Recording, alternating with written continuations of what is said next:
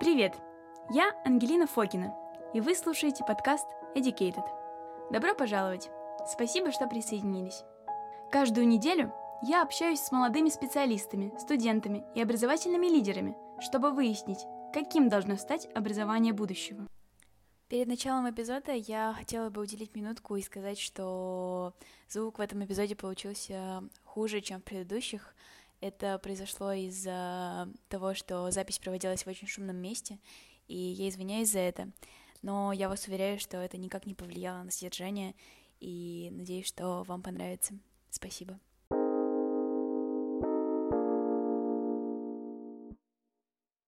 Пожаловать. Я очень рада, что вы согласились со мной побеседовать сегодня. Да, мне тоже приятно. Вот. И расскажите для начала про себя, чем вообще занимались. И особенно мне интересно про образовательный опыт, про школу, университет. Школу. Вот. А, школа у меня была интересная. Я родился в Чебоксарах, учился там же, в школе, я имею в виду. И а, школа находилась таком не супер благополучном районе. Мы делили стадион со школой для детей с задержкой в развитии, соответственно, там, ну, не очень было престижно там учиться или преподавать. Э, хотя, несмотря на это, вот плохих учителей я там вот прям не припомню. Mm. Это как, как какой-то... То есть э, мой учитель по геометрии, например, и, ну, алгебра, геометрия, математика, вот это все вместе. Э, это просто была супер женщина, которая находила время со мной даже разговаривать после уроков о чем-то большем, чем там а, геометрия, например. Но она была причиной, по которой я выбрал э, сдавать геометрию после девятого класса. Тогда еще сдавали, не знаю, mm-hmm, да, знаю. пока еще не было ОГЭ и вот этого всего. А, да, там еще было очень крутой. У нас был преподаватель по химии. Мне кажется, мне этих знаний хватило до где-то третьего курса университета. Потом mm. учился я на инженера, поэтому там химии было много и долго. А потом, что произошло? Потом я, а, потом я еще немного получился на маркетолога, а подумал, что, наверное, это будет интересно. Э, примерно такая была, мне кажется, у меня мотивация на тот момент. Плюс на дворе стоял какой-то там 2008 год, работы никакой нигде не было. А, я подумал, ну, если уж не работать, то если не зарабатывать, то не зарабатывать можно, наверное, еще и на вот этом. И каким-то таким случайным магическим образом я попал в школу иностранных языков, ну, в образовательный центр, в сетевую, там, на нескольких, в нескольких регионах работает, а, и понемногу, понемногу я каким-то образом стал там а, а, заниматься развитием, и после этого, проработал я 4 года, мы делали очень много всяких крутых мероприятий для преподавателей, для учителей, привозили кучу всяких методистов из, из Англии, из Америки, откуда только не везли. А, занимались очень много учебниками, ну, то есть это было такое безумное, безумное время, очень хорошее. Получали аккредитацию Кембриджского университета на прием экзаменов. Ну, в общем, там было много очень всего интересного, и пока я вот это вот все видел, я почему-то подумал, что, наверное, все мои не знаю, как это правильно сказать, условно бесполезные таланты могут пригодиться вот здесь. Ну, то есть мне всегда, в принципе, наверное, если там взять профессию преподавателя и там к какому-то сухому остатку свести, это, наверное, умение объяснять что-то. Ну, то есть берешь большую концепцию, бьешь на маленькие кусочки и пытаешься сначала их объяснить, потом связи между ними, потом mm-hmm. еще что-нибудь. Э, ну и подумал, что миру, наверное, нужен еще один преподаватель, почему бы не я. А, вот, по, и переехал в Москву, начал заниматься всякого рода международными экзаменами, а, вот этими экзаменами, которые там Scholastic Aptitude, что это, ну, в общем, э, SAT, GMAT, вот это вот все. А, как-то меня это все увлекало. Потом я решил, что, наверное, нужно, ну, если уж я преподаю, и у меня там буквально там пара каких-то учительских сертификатов, там ничего больше не было, подумал, надо бы, наверное, что-нибудь сделать посерьезнее, решил, э, решил сделать это где-нибудь в Бельгии. То есть я учился в Брюсселе на программе, там э, как это примерно выглядит. То есть с утра вас накачивают какими-то лекциями и прочей ерундой, днем вы преподаете, потом разбор уроков, потом а, еще немножко накачивают вас лекциями. Это типа курсов для преподавателей? Да, да, да, да, да. И, и на следующее утро ожидается, что все, что вы выучили накануне, вы покажете на уроке. И вот таким снежным комом э, это безумие длится месяц, ну и в конце дают красивую бумажку, что вот Саша Григорьев умеет преподавать теперь. Это должно быть очень полезно. А, да, это полезно. Я похудел килограммов на 8, мне кажется. вот, то есть это вот... Но в целом, да, того оно стоило. Там тоже были ну, то есть а, а, тьютер мой, это просто какая-то великолепнейшая женщина была, если там подумать, что их всех, ну там, условно, всех этих прекрасных людей объединяет, они, наверное, не люблю это слово, но безумно умные. Я, я не знаю, как это правильно описать и что именно я имею в виду. Но вот, наверное, так. Да, потом, потом был в моей жизни еще, я подумал, что лингвистики мне не хватает. Ну, то есть преподают mm-hmm. я предмет, а предмет, ну, то есть вроде как я говорю и знаю, как это преподавать, но что оно, как оно работает, давайте пойдем посмотрим. Пошел, посмотрел, ну, я там поучился в магистратуре в вышке лингвистики вот, два года. Потом почему-то мне показалось, что раз уж я начал делать вот эту всю кембриджскую систему, то давайте-ка я ее доделаю до, до диплома. Там есть вот этот вот сертификат, который Delta называется, mm-hmm. типа там диплома и чего-то, чего-то. English Language Teaching Credentials, наверное, так mm-hmm. это работает. Вот, я решил, давайте-ка я его доделаю. Это уже более серьезная штука, это примерно на год коммитмента. Mm-hmm. И вот все то же самое, только вот если там в квадрат возвести или там еще в каком-нибудь степени. Да. Здорово. А вы, кстати, учили английский в школе, но в том объеме, в котором вы, вы его выучили, или на протяжении О, мне, мне кажется, это, это дома на коленках я учил его большую часть времени. Не, с английским есть очень интересная история. Мне кажется, если когда-нибудь эссе буду писать мотивационное, то можно упомянуть. А, было такое время, когда, ну, то есть а, у меня родители, они оба а, из деревни, и какое-то время лето мы проводили в деревне. Ну, то есть, если там мне кажется, мне было, боюсь сейчас соврать, но мне кажется, мне было лет, допустим, 6. Mm-hmm. Вот. И из доступных книг в, у нас дома в деревне было две. По-моему, одна какая-то э, какое-то мракобесие, я не помню, честно, но это то есть как, как какая-то очень странная книжка про... То есть были раска... это были, были какие-то рассказы, но это, видимо, какая-то, не, не пойми, что было, но я не понял ничего. А, и еще был самоучитель по английскому языку. Вот. И мне кажется, что я до сих пор помню оттуда какие-то вещи, но я его прям почитал тогда. Вот. Да, Навер... ну, в общем, ну, это было в основном самоучение. Э, да. Ну, в основном, да. И мне кажется, я в путешествиях, наверное, не знаю, не знаю. Но это, вообще, ну, чем больше я знаю о том, как учить языку, тем меньше я понимаю, как это вообще происходит. ну, мало того, что ну, там, обучение это вообще очень такой э, контекстуализированный и индивидуализированный процесс, mm-hmm. что ну, тут сложно выделить какие-то вещи, которые работают, а когда дело касается языка, то это вообще ну, это как-то очень странно. То есть yeah. я примерно знаю, что делать, но сработает оно или не сработает, и сработает ли оно именно таким образом, ну, на самом деле очень плохо ясно. А у вас, кстати, есть какие-нибудь принципы в том, как вы преподаете? То есть что, чего вы никогда не делаете, например, или что вы делаете достаточно часто, какие-то такие как постоянно. штуки? А, ну, я за то, что бы для начала у человека появился большой корпус языка, ну, большой условно, там сколько мозг может в себя принять. То есть фон нужен, без фона очень тяжело. Это, ну, то есть, грубо говоря, я за то, чтобы люди читали практически сразу и слушали практически сразу.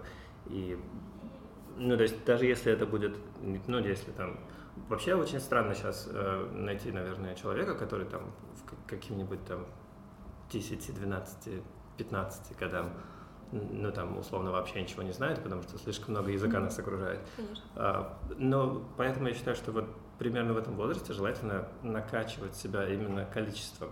Э, а если хочется там грамматики и вот этого всего, то это всегда можно сделать ну, довольно быстро, когда включится уже когда знаю, аналитический аппарат появится, как это называется правильно в психологии. Ну, то есть, когда э, когда это уже возможно делать, то чем позже грамматика, тем лучше, условно говоря. Mm-hmm. мне кажется. Опять же, это мне так кажется. Это не, не факт, что оно так работает. Я знаю миллион теорий, которые говорят, да, так и надо делать. Знаю примерно еще миллион, которые говорят, что, что вот так вот делать точно не надо. Поэтому не знаю, мне кажется, важно вообще смотреть на человека. Это прям важно учить человека. А вы дифференциацию используете? Ну, то есть вот к вам приходит ученик, например, вы его абсолютно не знаете, и понятно, что к разным людям разный подход. И что вы делаете для того, чтобы как-то... Или у вас есть определенный стандартный план? Или же вы его корректируете под, под у, у меня есть точно план э, по, по результатам. Ну, то есть есть у меня определенные ожидания, что мне хотелось бы, чтобы по истечении этого урока не только я вот этому научил, но и студент вот этому научился. Но вот как мы туда придем, будет очень сильно зависеть от того, кто передо мной сейчас находится. То есть, это, то есть у меня есть какой-то материал, и у меня есть как, как, какие-то цели под конец, результат, который я хочу. Но вот как мы туда придем, это... Ну, то есть я вообще вчера, по-моему, мы разговаривали с, э, с учителем словесности, и меня, меня так бомбануло в какой-то момент, когда я услышал слово господи, как она, методика. Вот. Я вот прям не люблю слово метод и не люблю слово методика, потому что это прям вот доктрина какая-то. Мне кажется, вот слово инструмент гораздо инструментальнее, прости господи. Ну, то есть вот у меня есть 10, и вот передо мной студент. Ну вот если ему эти 10 не подходят, достану еще 10. Ага. То есть их, их реально много же, и все это, поэтому, не знаю, вот у меня вот нет четкого плана почти никогда по по каким-то там, ну вот стандартные программы, это какая-то очень сложная для меня система, потому что я не уверен, что это работает. А вам не кажется, что сейчас вообще все в образовании и мировом, и российском построено на стандартах? В принципе, все вот эти вот ужасные экзамены стандартные, которые последние два года школы мучают детей, да, не дают им развиваться в нормальном темпе мозгу вообще, блокируют его развитие, Я думаю, что ожидания у тех людей, которые э, занимаются, ну, вот именно стандартизированным тестированием, оно э, примерно следующее, что, к, наверное, как раз-таки к 10 классу э, ребенок в школе, пытался избежать сейчас слова ребенок, и у меня тоже проблема, как назвать людей, которым больше, чем 14, но ну, по-моему, ребенок, да, мы говорим. А, в общем, как, что, они думают наверняка, что вот как раз-таки 10-11 это время, когда можно уже поработать над форматом больше, чем над mm-hmm самими знаниями. Но, не знаю, я не... У меня вообще сложные отношения с тестами. Мне, наверное, повезло, я научился их сдавать. Угу. Вот. Я а... просто очень люблю тесты тоже. Ну, определенный формат. Мне mm-hmm. очень нравится TOEFL, например, и я, ну, он просто, мне кажется, красивым каким-то. Вот, да, я, вот это же примерно моя проблема, но я понимаю, что он рассчитан на людей, которые примерно, ну, то есть думают примерно определенным образом. Или, окей, они умеют так думать, не факт, что они так делают каждый день, но вот а, Поэтому мне очень сложно сказать. Я, я, мне нравятся тесты. Вот mm-hmm. я, как это там, biased, в сторону, в сторону тестов.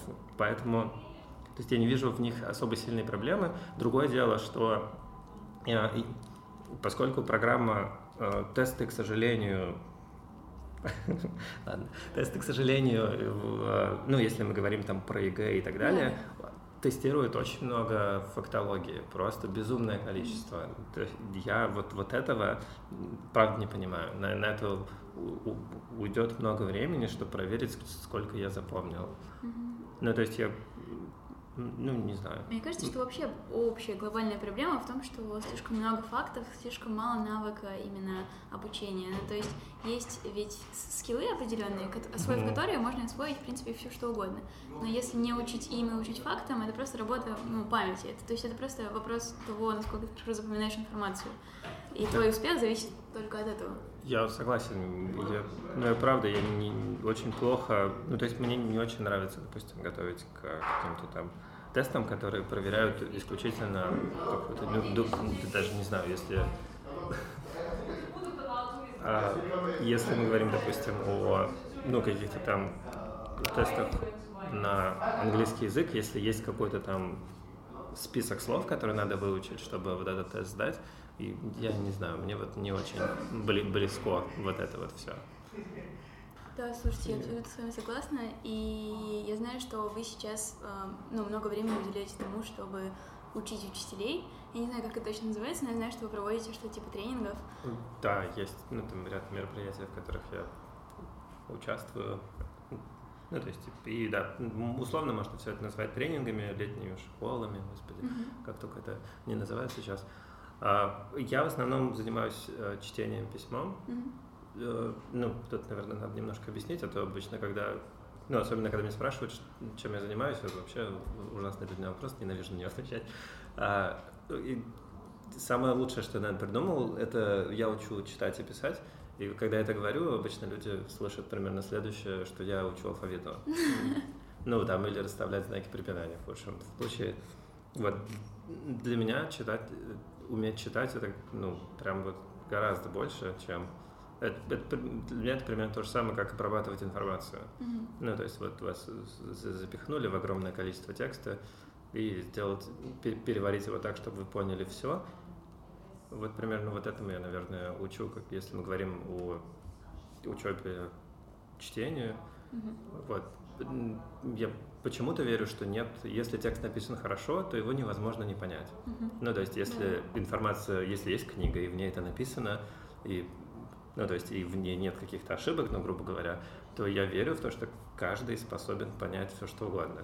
Uh-huh. Вот, по, ну, и я учу как раз-таки методом, как находить главное, отличать общее от частного. вы работаете над этим с учителями непосредственно? Да, очень часто, потому что, в принципе, мне кажется, я вот опять боюсь обобщать, но я не, не, не очень много знаю учителей, которые работают именно с текстом. Угу. Вот так я скажу. Ну, то есть в любом его виде. А какая вообще самая большая проблема, ну или ряд проблем, которые вы можете выделить при работе с преподавателями? Ну что-то, что тяжело дается? А, тяжело всегда, наверное, дается выйти из этой... Ой, это опять у меня плохо с именами. А как... как... А можно порисовать? Может, я... я, я, я... Да. Да. Просто это удобнее нарисовать, чем... Ну, то есть тяжелее всего, когда мы вот с навыками работаем, там, я честно не знаю, кто это придумал, и придумал ли это кто-то, или это просто, не знаю, ерунда из интернета, но в целом мне просто нравятся эти этапы, то есть есть как бы мнение, что мы проходим через четыре каких-то этапа. А, и первый можно обозначить как э, неосознанная некомпетентность, что ли, так? Ага. То есть это стадия, когда мы как бы не знаем того, чего мы не знаем. Ага. Вот. Э, следующая стадия — это когда мы внезапно узнали, что «О Боже!» Я не знаю. Да. Или, или «О Боже, сколько же я не знаю!»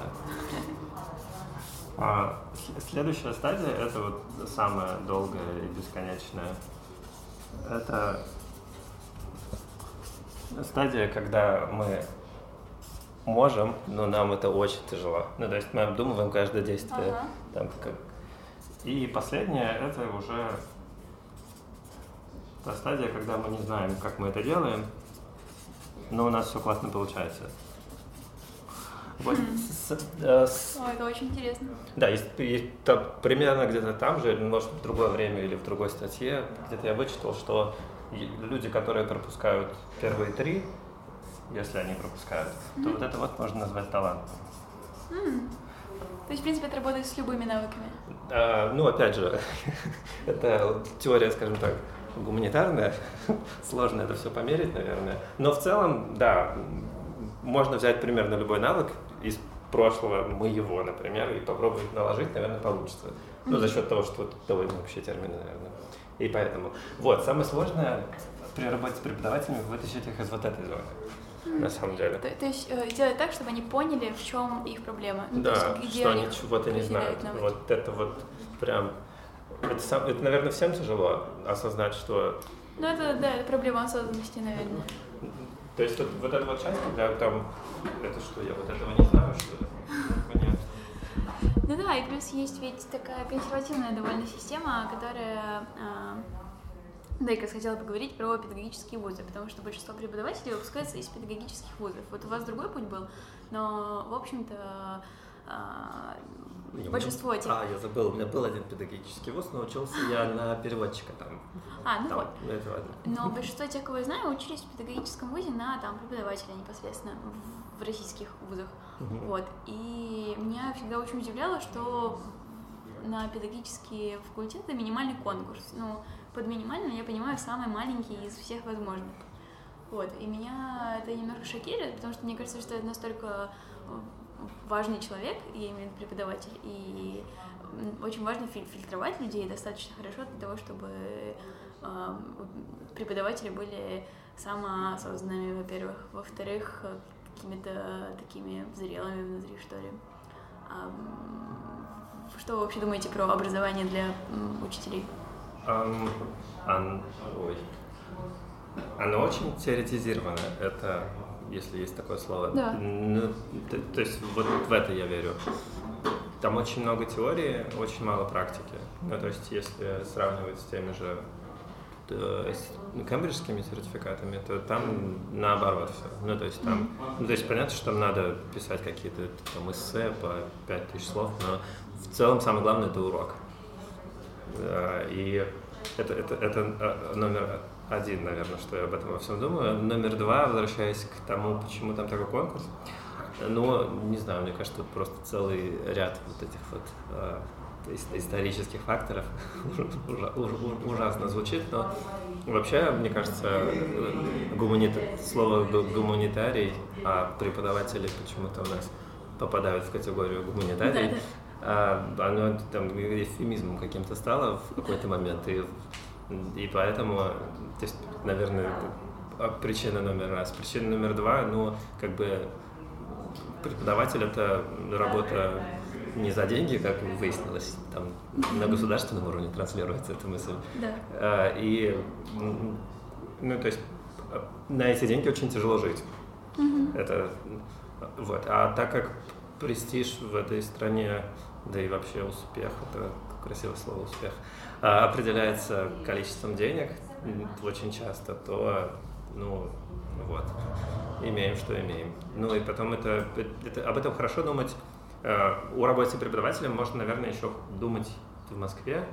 Это вот, а в регионах-то совсем Надо. а, т- тяжело со всем этим, поэтому сознательно выбирать себе вот такой путь, это, ну, это довольно смелое решение. Да. Мне кажется, основная, мне кажется, проблема в этом. Подальше э,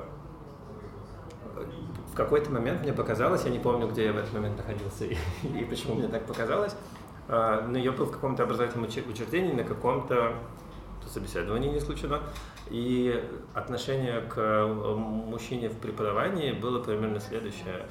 То есть, если э, я скатился, прости господи, до вот этой профессии, то значит реализоваться ни в каком другом, э, ни на каком другом поприще у меня вообще не получилось. И ну, это я, у меня такое ощущение, что я слышал это не один раз и не из одного человека, поэтому Ну, это, кстати, довольно странно, потому что у меня было немного преподавателей э, мужчин, но все из них были классные. да, в смысле, с женщинами было больше проблем, чем с мужчинами. Ну, Я не знаю почему. Но то есть я вообще всеми руками за то, чтобы были разного пола преподаватели, потому что бывает такое, что за 11 лет у человека вообще не бывает ни одного мужчины, потому что ну, реально мало очень.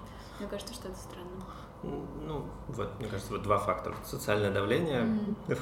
и в смысле, ну, и материально себя обеспечивать на зарплату преподавателя, если мы говорим о работе в школе, это, ну, ну не, не скажу невозможно, но это, это, сложно. тяжело, да.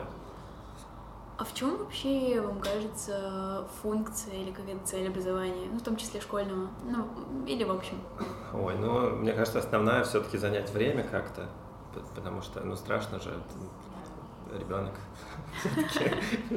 Это, как это, в 12 часов ничего не делать? Нет, давайте мы отдадим его, запрем где-нибудь, ну, там, создадим ему структурное пространство, где будет ему как-то что-то Н- Ну, как мне кажется, если уж глобально так с этим издалека смотреть и не супер идеалистически, то мне кажется, что, наверное, такая задача образования. Потому что, ну, научиться всему, чему, ну, чему нам там за 11 лет ну, учимся. Можно, ну, если вот искренне, то за последние два года, ну, в цел, ну, за три, окей. Mm-hmm. В целом можно, ну, то есть я не вижу yeah. каких-то супер проблем. Я, кстати, тут читала книжку очень классную, Тара Вестовер, ее написала Educated называется, mm-hmm. и так тоже называется мой подкаст. Классно. Вот, и она, собственно, девушка из семьи э, очень радикальных американцев, которые, э, я не помню, как точно называется течение, это люди, которые готовятся к концу света, и, соответственно, вся их жизнь и жизнь их детей многочисленных направлена на то, чтобы запасать там продукты, что-то копать. Rapture's gonna happen. Да, да, да, да, да. И они не ходят в школу и полностью не, не приветствуют никакие социальные институты, больницы, школы. Вот. И она, собственно, стала доктором наук, наук и поступила в университет, потом в другой университет, в третий университет. Она в Кембридже, по-моему, училась. Вот. И никогда не училась в школе. Она просто сделала это за год, может быть, за два. Ну, освоила все эти навыки, которые ей были нужны. Поэтому я согласна. Ты, особенно, ну, я не, не думаю, что цель школы какая-то другая. Mm-hmm. Ну, на данный момент. То есть есть какие-то там интересные проекты, там в последнее время появляются mm-hmm. школы с какими-то доп функциями. Mm-hmm. Ну, то есть, например, э, как бы сделать так, чтобы ребенок там еще, ну, то есть понятно, что функцию образовательную мы ну, не то чтобы провалили, но mm-hmm. ну, там первые там 5-7 сколько-то лет, 7-8, наверное, даже, ну, то есть каких-то реально образовательных стандартов, мне кажется, не стандартов, ожиданий, mm-hmm. наверное, от ребенка. Ну, я не думаю, что они супер обязательны, mm-hmm. но при этом э, можно попробовать сделать пространство настолько ну, интересным для развития каких-то навыков, ну, что-то, чтобы, чтобы ребенку было, грубо говоря, интересно развиваться mm-hmm. внутри. И за счет чего это развитие будет происходить, это уже там второй вопрос. Если там академический, mm-hmm. то окей, если еще как-то, то еще как-то. Главное, чтобы, мне кажется, ребенок просыпался и хотел туда идти, чтобы Конечно. стать лучше. Да потому что вопрос в том, в чем цель. Потому что когда детей мучают, когда они плачут, страдают, у них стресс ужасный, и они все равно идут в школу, мне кажется, что это столько нервных клеток убивает, сколько вообще не восполнить никогда потом.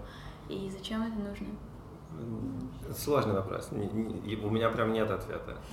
Ну, то есть понятно, что э, все наши социальные институты построены таким образом, что э, мы ну да, до, до 18 лет там за, человека ни, никто никого не считает, и поэтому на, надо как-то занять это время. И мне кажется, вот идеальный способ занять это время это вот пока вот такой. Почему бы не школа? А вы согласны, что школа убивает креативность? Очень многие об этом говорят. Вы так считаете? Ой, это, это а, как назвать-то? Ну или подавляет. Подавляет креативность. Да, мне вообще меня в этом во всем смущает только а, понятие креативность. Я не помню, где это читал. Это, мне кажется, на темной стороне. Да, я, я знаю это. А, и он написал про разницу между креативностью и фантазерством. Угу. Ну, то есть, грубо говоря, бесполезная креативность это фантазерство, mm-hmm. полезное фантазерство это креативность. Mm-hmm. Вот э, мне кажется, когда мы начинаем говорить про школу убивает креативность, там у многих в голове возникают какие-то безумные вещи, когда там, ну, математика должна быть исключительно, не знаю, там, всем нужно переодеться в клоунов. Нет, и... я имею, скорее всего, в виду нонконформизм, non то есть конформизм, который подавляет креативность. Ну, ну, мне кажется, сама идея государства, а школа — это государство в миниатюре, она, ну, к сожалению, создана таким образом, чтобы все стали конформистами. Потому что ну, нонконформизм неудобен, это... Mm. Вот, и да, школа это делает, потому что она создана это, создана это делать. Ну, mm. То есть в школе все равно есть какие-то правила. И ну, все равно не со всеми этими правилами там, не все эти правила можно осознать или понять, зачем они в принципе нужны. Ну, школьная форма, например. Ну, ну господи, ну что, ну что, да, ну, сейчас создается, ну, сейчас создается достаточно много новых школ, и, ну, из тех, про которые я слышала, мне, например, очень нравятся проекты новой школы, из того, что я читала, и очень нравятся проекты Летова частично, потому что мне кажется, что они немножко от этого отходят, но они, конечно, частные, это тоже стоит учитывать. Мне кажется, что есть большая разница между чем-то государственным и частным. Но при этом частные школы все равно идут по стандартам, но они могут отклоняться, у них немножко больше это. Есть свобода. Ну да, в целом. Но я все-таки думаю, что да, школа. Я, в общем, в целом единственное, что хотел сказать, что я согласен с утверждением, что школа, она, наверное, не убивает креативность, ну, тут уже все гораздо больше, наверное, зависит от каких-то внутренних процессов, но она точно убивает желание выделяться. Ну, то есть, как бы она стремится к этому. Это интересно, потому что мне кажется, что сейчас поколение, вот мое и чуть помладше, это поколение детей, которые как раз-таки хотят выделяться, и это достаточно большое такое сопротивление между людьми, которые не хотят, чтобы люди выделялись, и детьми, которые хотят выделяться. Вы видите какие-то особенные черты вот в поколении сейчас ваших учеников, учеников. которые отличны от, от, от черт ваших одноклассников, например? О, это, это же надо сколько, 17 лет вычесть, да? Да, я думаю, что, ну вот радикально в, идею поколений я, наверное, не то чтобы не верю, то есть, как бы, мне кажется, что молодые люди, они просто, ну, как бы, единственный их недостаток. Нет, а, ну, как бы, единственная их особенность только в том, что они молодые. Ну, то есть, а молодости свойственно очень много всяких интересных вещей, которыми можно только восхищаться потом, ну, будучи уже чуть старше, чем хотелось бы. А, и я думаю, что из того, что я сейчас вижу, гораздо больше вопросов задают. Это прям не может не радовать. Да, это очень важно.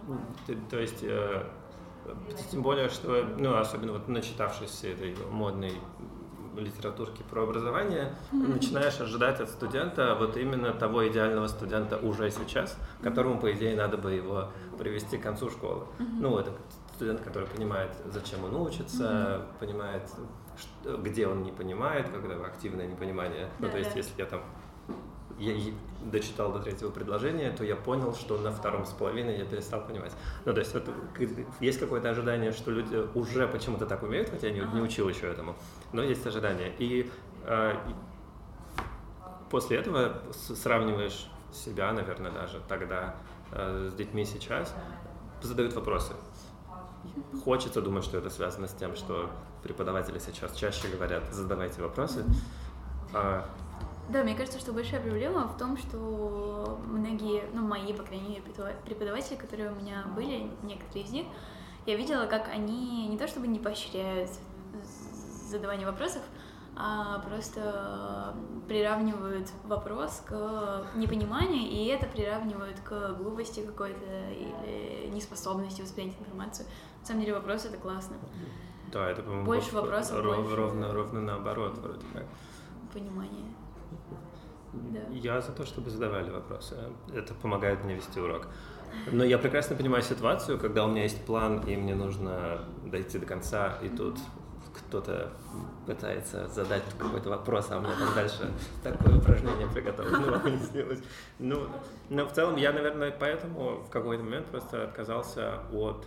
У меня есть начальная точка в плане всегда и конечная, и вот в середине я примерно знаю, что я буду делать, mm-hmm. но я всегда откажусь от того, что у меня там есть, если есть вопрос от аудитории. Мне кажется, это прям супер важно. Ну, потому что есть вещи, которым я хочу научить, есть вещи, которым студент хочет научиться, и мне кажется, мои хотелки вообще не должны никого волновать в той комнате, в которой я нахожусь. Это, ну, это как рыбу солить. Это очень ужасное, наверное, сейчас сравнение будет. Мне когда-то кто-то говорил, что вот э, сколько солью рыбу не поливает, она все равно, ну, она как бы, она возьмет соли ровно столько, сколько ей нужно, не, не больше. Я, кстати, не знаю, правда это или нет, но мне нравится так думать. То есть я могу очень много рассказать, но если человеку передо мной это сейчас неинтересно, то, мне кажется, надо подождать. Вот. А еще кроме того, что стало больше вопросов, э, мне кажется, пропал, опять же, да, пропал немножко стыд не знать. Mm-hmm. Это не может не радовать, потому что э, в мое время, мне кажется, у меня самооценка падала ежедневно от, от того, что, от осознания, что я чего-то не знаю. А, и а вот сейчас я не вижу этого в детях, и это, по-моему, хорошо. Ну, Здорово. если добавить к этому еще... Это, конечно, а, я сейчас описываю какого-то не одного человека, то есть я в одном, в одних людях вижу желание задавать вопросы и при этом uh-huh. жуткую боязнь сделать ошибку, например. Ну, то есть, uh-huh. но если вот все эти качества соединить, то получится очень неплохой uh-huh. человек, с которым будет очень приятно иметь дело потом. Да и сейчас уже, наверное. Здорово. А что вы думаете про проблему профориентации? Ну, в том смысле, что очень много вижу людей, которые выходят из школы и совершенно не понимают, чем им заниматься дальше по жизни, куда идти, и идут просто, чтобы как-то устроиться. Ну, не знаю, это вообще причина, по которой я решила не идти в первый год после школы в университет, чтобы просто понять, чем мне действительно хочется заниматься, книжки почитать, я не знаю, с людьми поговорить, понять, что вообще включено в какую-либо там профессию. Да, мне кажется, ну, то есть а, то, что сейчас много об этом говорят, связано только с тем, что ну, мне лег... нам просто легко об этом рассуждать. Ну, когда я говорю нам, я имею в виду мы, старые люди. А, легко об этом рассуждать, потому что, ну, что раньше, очень удобно было. Ты либо ну, там, в банк пошел, либо врачом стал, либо инженером, либо ну, вот, преподавателем. И все. Ну, то есть, как бы, было гораздо меньше выбора и гораздо меньше вот этой вот неразберихи вокруг. Mm-hmm. То есть, или там и было какое-то представление, что если я сейчас закончу, ну, то есть если я сейчас пойду в ВУЗ, то к тому моменту, когда его закончу, моя профессия, в принципе, не исчезнет. Вот я, допустим, не уверен, что если mm-hmm. какой-то человек сейчас пойдет учиться на Экономиста. Ну, экономист еще это какая-то более-менее общая штука. Ну, не знаю, на бухгалтера я не уверен, что вот он через 4 года закончит бакалавриат, выйдет оттуда и не окажется, что все его места рабочие заняты приложениями мобильными. Ну, то есть я прям не вижу ни одной причины, по которой вот хотя бы бухгалтерию нельзя перевести, перевести, отдать полностью машинам. Не, я много об этом читала, и мне кажется, что это действительно произойдет очень скоро. И, да. Ну и не знаю. Ну, то есть, поэтому, мне кажется, и понять сейчас, чем, чем ты хочешь заниматься, это просто ну, не то чтобы невыполнимая задача, но это довольно сложная задача. А потом вот этот вот нарратив, что ты должен идти за мечтой, поэтому сначала найди мечту, а потом уже иди за ней, мне кажется, он полностью, особенно в, в, он он ставит все с ног на голову. То есть это э, какая-то задача из разряда сначала ты, значит, сиди, посиди в комнате, подумай, осознай, прими решение на всю жизнь, и только потом иди делай. А да большинство, да, так думает, но это вообще невозможно. Ну, мне кажется, наоборот должно быть. То есть пошел, не, не, пошел сначала, выучился на инженера, ну, не понравилось. Но жизнь же не закончилась на этом. Но мне кажется, что все очень просто торопятся и боятся, что что-то упустят. И... О, да, вот эта вот фраза, это же еще год потерять. Вот, да, это вот как раз очень часто говорят в контексте э, как раз пропуска года после эм, школы, перед университетом, что ты же теряешь время, год потерять, а что потом? Твои одноклассники уже будут ужасно умные и невероятно образованы, а ты все еще будешь... Да, уже, уже с двумя детьми. И, ну, не знаю, я, я вообще не знаю, как, что можно еще на этой планете делать, кроме как ну, время на ней тратить здесь за этим. Поэтому вот эта, вот эта фраза, она очень странно звучит. А, недавно к нам в школу приезжал, а, приглашали мы а, человека, который как раз рассказывал про gap year, а, и мне кажется, это вообще лучший год его жизни, если вот его послушать. То есть а, он там успел поработать Э, менеджером в, в одной торговой сети каким-то случайным образом, в Оксфордском словаре, э, потом в, в горячей точке был переговорщиком. Ну, то есть это все случилось еще до того момента, когда ему исполнилось там 19 лет. Да, это прекрасно. Э, да, и, ну, то есть это, и, ну, если я правильно понимаю, ничего после университета и во время университета ничего такого с ним не случилось. Угу. Поэтому я сомневаюсь, что вот это вот было как раз-таки ну, потерянным временем. И, по-моему, девушка у него появилась тоже в этот период, а, а не потом. Ну, ну, то есть я к тому, что вряд ли там что-то потеряется. А, если человек готов а, если человек будет, ну, давайте назовем это тратой времени, если человек будет, ну, ничего не делать и в университете можно ничего не делать. И дома можно ничего не делать. Я не думаю, что там что это очень на сильно, да, можно можно, везде ничего не делать. Можно просто ждать, пока все случится или не случится. Поэтому я за вот этот вот, за, за пропуск года. Да. Я тоже. А если по помечтать как-то, вы как себе можете представить идеальную образовательную систему? Образовательную прям систему. Ну, я- я- Или это Ну, вообще как не бы- система? а, ну, все, что касается вузов, наверное, мне нравится все, что происходит. Ну, как условно нравится. То есть мое представление о том, что должно происходить и что происходит, нам как будто бы совпадает.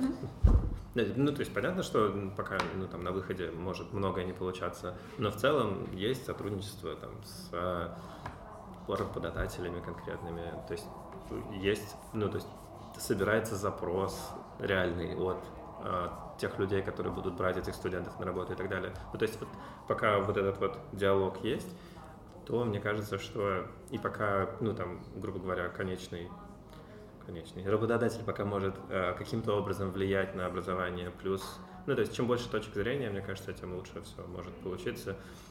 Э, это если мы говорим о каких-то там конкретно п- прикладных профессиях. М, А вот то, что, то, что касается школы, это, конечно, очень интересная тема для разговора.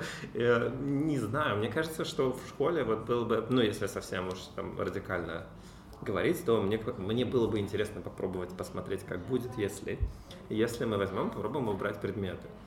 Ну, то есть есть у нас а, в этом, господи, как школа английская, которая, по которой Гарри Поттера писали и снимали чуть ли не. Ну, вот это с домами, с разными. У них еще язык свой есть. Я не помню, как она называется, я могу Ага. потом посмотреть. А, Но в целом вот в этой школе у них есть традиция, что каждую а, каждую неделю или не неделю, ну, в общем, в какой-то момент а, есть, то есть определенно повторяется какой-то слот, период в расписании, когда какие-то а, студенты приходят к преподавателю, и он уч- учит их чему хочет. Мгм. Ну, то есть, как бы, он не учит их ничему конкретному, Мгм. и уж точно не своему предмету. А, И мне кажется, вот эта идея, когда есть определенные навыки, которыми, которые, которым тебе нужно, грубо говоря, обладать, ну, которые нужно получить к концу обучения, и есть набор людей, которые, в принципе, неплохо этими навыками, скажем так, владеют, и у них у каждого свои интересы, ну, там, академические, так это Мгм. назовем.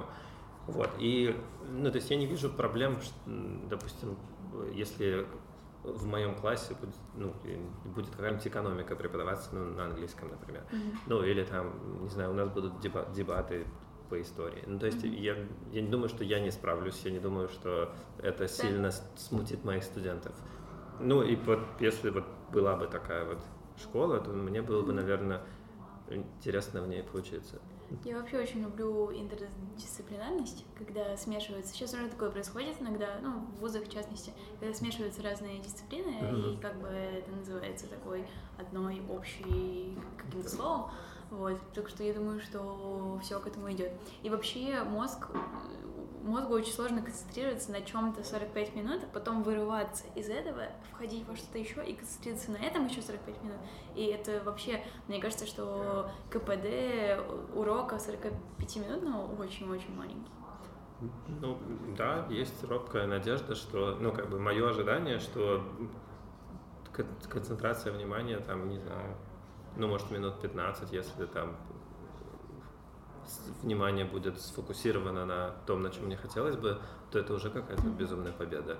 Ну, то есть вни- внимание это вообще валюта какая-то, которую дети нынче платят, ну, не- вообще прям не всем они готовы.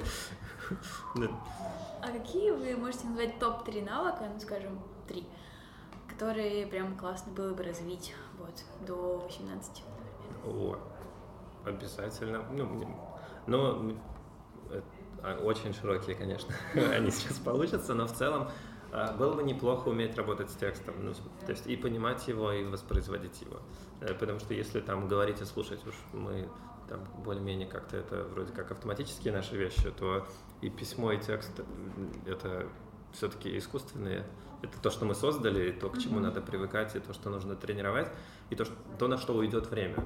Ну, то есть там научиться там презентационным навыкам, мне кажется, можно и за месяц при желании, а вот научиться понимать то, что вот написано на бумаге, вот тут, возможно, придется там а, чуть подольше потренироваться, поэтому я за то, чтобы читать, ну, в общем, работать с текстом, это какой-то прям, мне кажется, супер важный навык.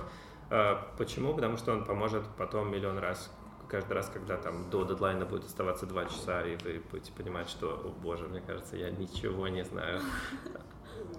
То есть все равно пригодится быстренько ну, пойти и узнать, грубо говоря, ага. в интернете или где там. Ну, в общем, вот этот вот навык, чтобы быстро потреблять информацию, ну вот, вот ой, какой старый референс, а, «Матрица» был такой фильм. И в какой-то момент, а, что они делали, там нужно было кому-то там научиться управлять вертолетом, и там они по, вот этому огромному телефону просили это какой-то диспетчер, я не знаю, а, загрузить навык управления вертолетом себе в голову. И мне кажется, это, ну, то есть вот, вот эта вот э, вещь, она очень релевантна сейчас, потому, ну, к настоящему времени. То есть как, как бы вообще непонятно, что мне в работе понадобится завтра. Ну, казалось бы, ну, я просто английскому учу. Mm-hmm. Но я честно, я не знаю, мне перед каждым занятием надо узнать что-то новое, грубо говоря. И если бы у меня не было этого навыка, то я бы тратил на это, мне кажется, недели, наверное. Mm-hmm. А я не думаю, что у кого-то сейчас есть такое, ну, такое количество времени.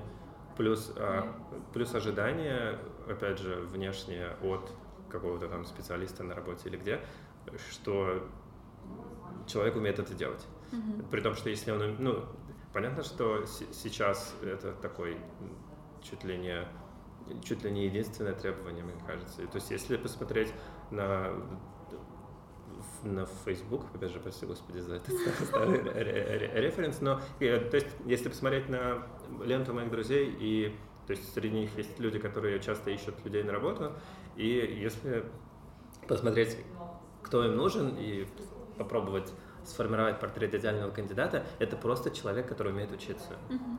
Ну, то есть, которому не надо будет, э, ну, то есть, который придет, поймет, что да, я много знаю, но вот это вот, к сожалению, все мое знание сейчас не нужно, а нужно вот это вот маленькое, но то, которого я не знаю, и мне вот нужно быстро его освоить. Поэтому текст, не знаю, вот навык э, обработки текста и умение учиться, мне кажется, это примерно, ну не то чтобы одно и то же, но по, по, по многим статьям одно и то же. Это навык номер один. Навык номер два, мне кажется, формулировать проблему. Это, это важно, потому что помощи придется просить очень много. Ну, вообще, мне кажется, просить помощи можно, можно там в отдельный навык выделить. Да. Но очень сложно помогать человеку, который не знает, в чем его проблема. Поэтому, если не получается сформулировать, то ну, ну, ну учитесь. Давайте. Mm-hmm.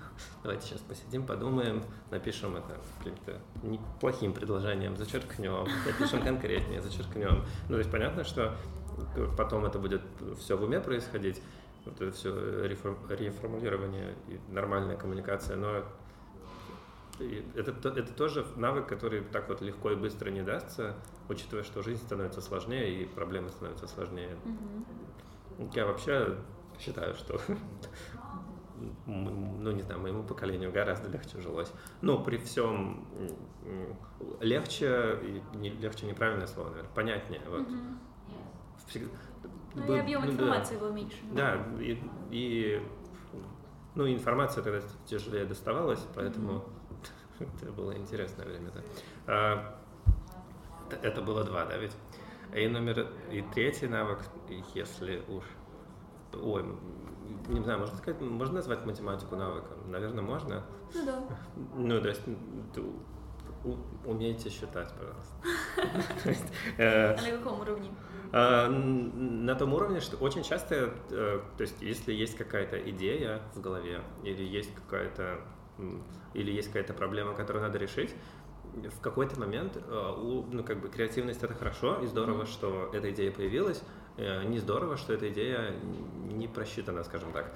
Ну, то есть наверняка создаться ситуация, когда все, что в голове придумалось, надо будет обсчитать. Mm-hmm. Ну, то есть это может касаться денег, это может касаться, не знаю, там каких-то прогнозов и так далее, но это ну, очень здорово, когда mm-hmm. есть э, эта возможность прелестная, э, ну, как бы добавить веса своей вот этой вот идеи, понять реализуемости, вот это вот все.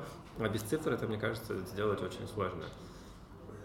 Ну, это, наверное, мои топ-3 гуманитарных очень навыка. Это очень здорово, и мне очень, со мной очень срезонировало то, что вы сказали про умение учиться, потому что я не так давно, может быть, полгода назад прочитала книжку, очень хорошую, уже третью книжку Юваля Нуа Харари, это историк э, израильско-американский, mm-hmm. вот, и он писал про будущее, про то, что многие профессии, как раз, как мы говорили с вами, заменятся более-менее автоматизированными какими-то роботами, вот. И он говорил, что в очень быстро меняющемся мире главный навык — это как раз умение учиться, и мне очень интересно, как можно а, научить себя учиться или научить там детей, скажем, учиться. Что нужно сделать для того, чтобы этот навык появился?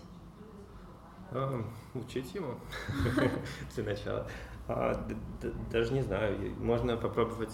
Ну, я, я опять же, я, я, а, когда дело касается привычек, очень важно, ну, а, очень важно пробовать и начинать это делать. Ну, то есть мне, мне вообще супер нравится выражение what you practice, you become. Я вот, у меня была проблема со словом practice недавно, думал, как же его сказать нормально по-русски. И, то есть я правда верю в то, что мы становимся тем, что мы делаем.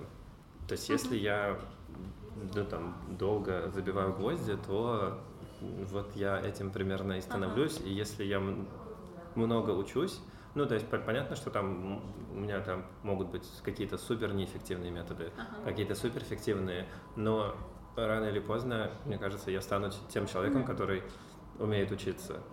И, в общем, ну, дело в практике. Да, вот, и вот я вот я, не очень мне нравится, опять же, слово практика, потому что я не про практику, а про регулярность uh-huh. и, про вот этот вот весь ореол. Ну, как uh-huh. йога. Мы же ее yeah. делаем не, не чтобы чего-то достичь. Uh-huh. Это вот та самая практика, которую мы практикуем. Yeah, yeah, Не, не чтобы что-то, а чтобы просто побыть в моменте и, и так далее. И вот мне кажется, э, когда мы учимся, есть какая-то сейчас я не назову это проблемой, но есть ожидание, что учеба это всегда результат какой-то. Mm-hmm. То есть я учусь, чтобы. Да-да-да. Вот мне кажется, чтобы научиться учиться, желательно бы сдвинуть вот фокус на, на процесс немножко. И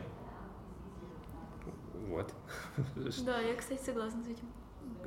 То есть, опять же, тот же самый вопрос, то есть есть э, студенты, там, допустим, в 10 классе сейчас человек учится, и там у него вопрос, ну а как же мне как же мне к концу 11 выучить английский? Вот выучить уже наконец-то. И, и я правда не знаю. Ну, то есть у меня единственное, что я могу сказать, это то же самое.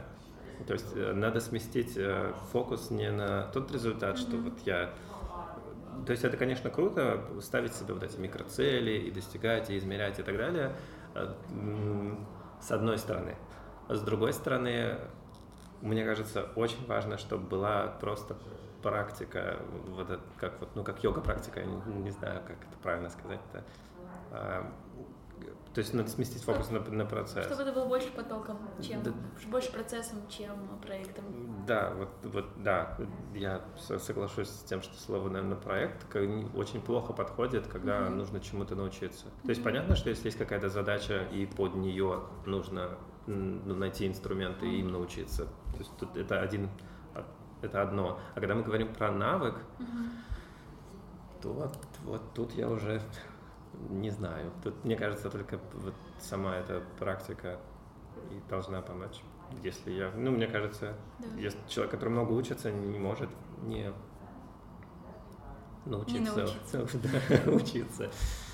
Как минимум. Кстати, вот сказали про йогу, у меня есть последний вопрос, я его не планировала, но он у меня возник совершенно случайно, потому что я очень люблю йогу и медитацию и все такое. Вот. И я прочитала, увидела недавно проект американский в Нью-Йорке школа, часть э, программы которой это учить детей как-то чувствовать себя, осознанности, mindfulness, медитации и все mm-hmm. такое. Что вы вообще об этом думаете? Ой, я, если, если это не compassion curriculum или как она так, так называлась, да, нет? Да. А, мне очень понравилась идея а, как раз-таки про, если, если мы говорим не о разных вещах, mm-hmm. или даже если мы говорим о разных, о разных вещах, мне из этого всего вообще, ну как бы если ну, не доводить до абсурда, то все очень хорошо, mm-hmm. потому что идея, по-моему, просто безумно крутая. Mm-hmm. да, я тоже так считаю. То есть, мне кажется, дети никогда особо сильно не знали, что какой бы классная работа ни была, появится рутина. Mm-hmm. Ну, то есть, как бы я не любил свою профессию, на рутину у меня уходит гораздо больше времени, uh-huh. чем мне хотелось бы. Ну, есть, и, и, то есть, и даже если он где-то, не знаю, там, супер шикарный инстаграмный инфлюенсер, то это все равно, то есть у меня на, на фотке будет уходить, ну, этот безумный процесс идеального фотографирования и придумывания текста по, по, внизу все равно будет уходить гораздо больше времени, чем ну, там, наслаждаться этими прекрасными видами туристическими вокруг меня. Э, и очень важно, мне кажется, чему медитация хорошо учит, это концентрироваться на вещах, которые тебе ну, неинтересны. То есть, ага.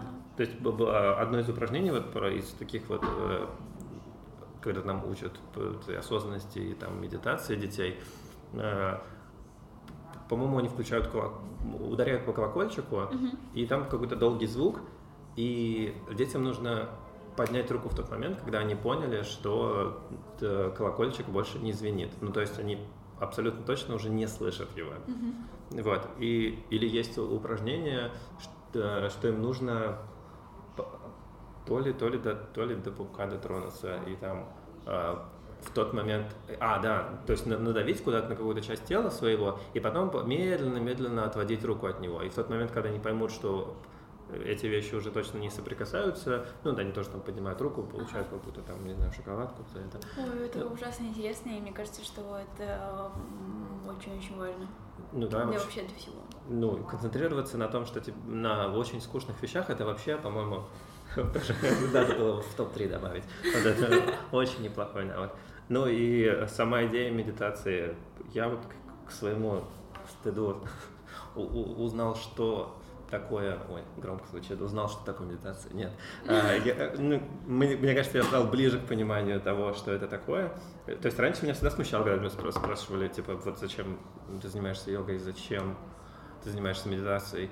И я вот это типа, чтобы успокоиться, чтобы там, не знаю, там... У тебя проблемы, что ли, да, какие-то, да, да? Да, да, да, да, вот что-то вроде, вроде того. И в какой-то момент я не помню а, точно, где я опять же это прочитал, мне, но мне очень понравилась эта, эта идея, и она прям супер все классно объяснила. А, когда человек медитирует, то тут задача, я не медитирую не, не чтобы успокоиться, а я медитирую, чтобы обратить внимание на то, что я неспокоен. Все, mm-hmm. конец. Я больше да. ничего не делаю, я просто обращаю на это внимание. Да.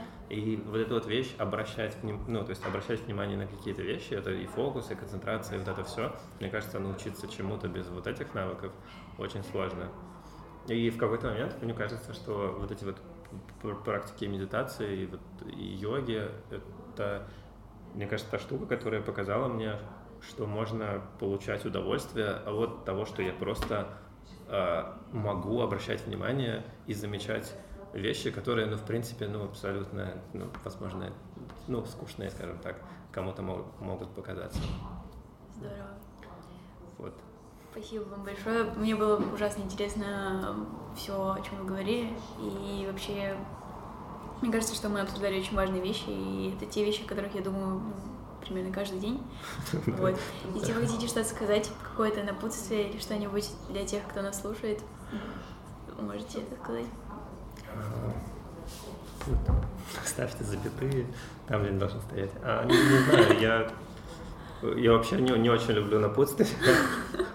А, вообще лучше. Я вот вчера каким-то образом, вчера в интернете, я, я посмотрел, о, боже, как его зовут? Brooklyn Nine-Nine. Есть такой сериал, и там есть Энди Сэмберг, по-моему, такая у него фамилия. А, вот, была выпускная речь в Гарварде почему-то. То есть, э, и это очень-очень очень а, очень странный, странный выбор, мне кажется, был для этого мероприятия, потому что он там много шутил, очень как-то, ну, скажем так, сказкобрезно, если я правильно помню, что это слово значит. А, вот. Но что мне понравилось его речи, что он, ну, то есть он вышел и не побоялся все это сделать, все, что он сделал. Не смотрите, пожалуйста. А, и помимо всего прочего, ну, то есть в этом было очень много смелости. И я, вспоминая себя, мне кажется, очень много всего не сделал хорошего в своей жизни только потому, что боялся, боялся ошибиться, скорее всего. Так, наверное, это звучит. И понятно, что из вот, из вот этой, опять же, речи вот этого Адама, боже мой, Сэндерг, если Сэндер? Адам, нет, это другой. Это, другой, это кто, который для СНЛ писал сначала, а потом э, попал уже туда, в этот сериал. А, ну, э, там процентов 90 этого это было просто, я бы назвал это ошибкой, я бы так никогда не сделал. Но 10 процентов вот этого выступления можно было послушать. Ну, то есть там были те вещи, которые мне, возможно, нужно было бы услышать, если бы я заканчивал какой-то университет. Вот. И мне кажется, что лучше не бояться, потому что все равно, ну, то есть накосячишь очень много. И то есть понятно, что ошибок в жизни будет больше, чем не ошибок, поэтому смысла этого бояться особого нет. Не бойтесь. Но есть шанс, что повезет. Другой большой шанс, мне кажется, везение это, это наверняка, чем больше, ну, как бы, чем больше мы ошибаемся, тем выше вероятность, что нам повезет рано или поздно. Да. Ну, тем, мне кажется так. Да. Надеюсь, это правда. Спасибо.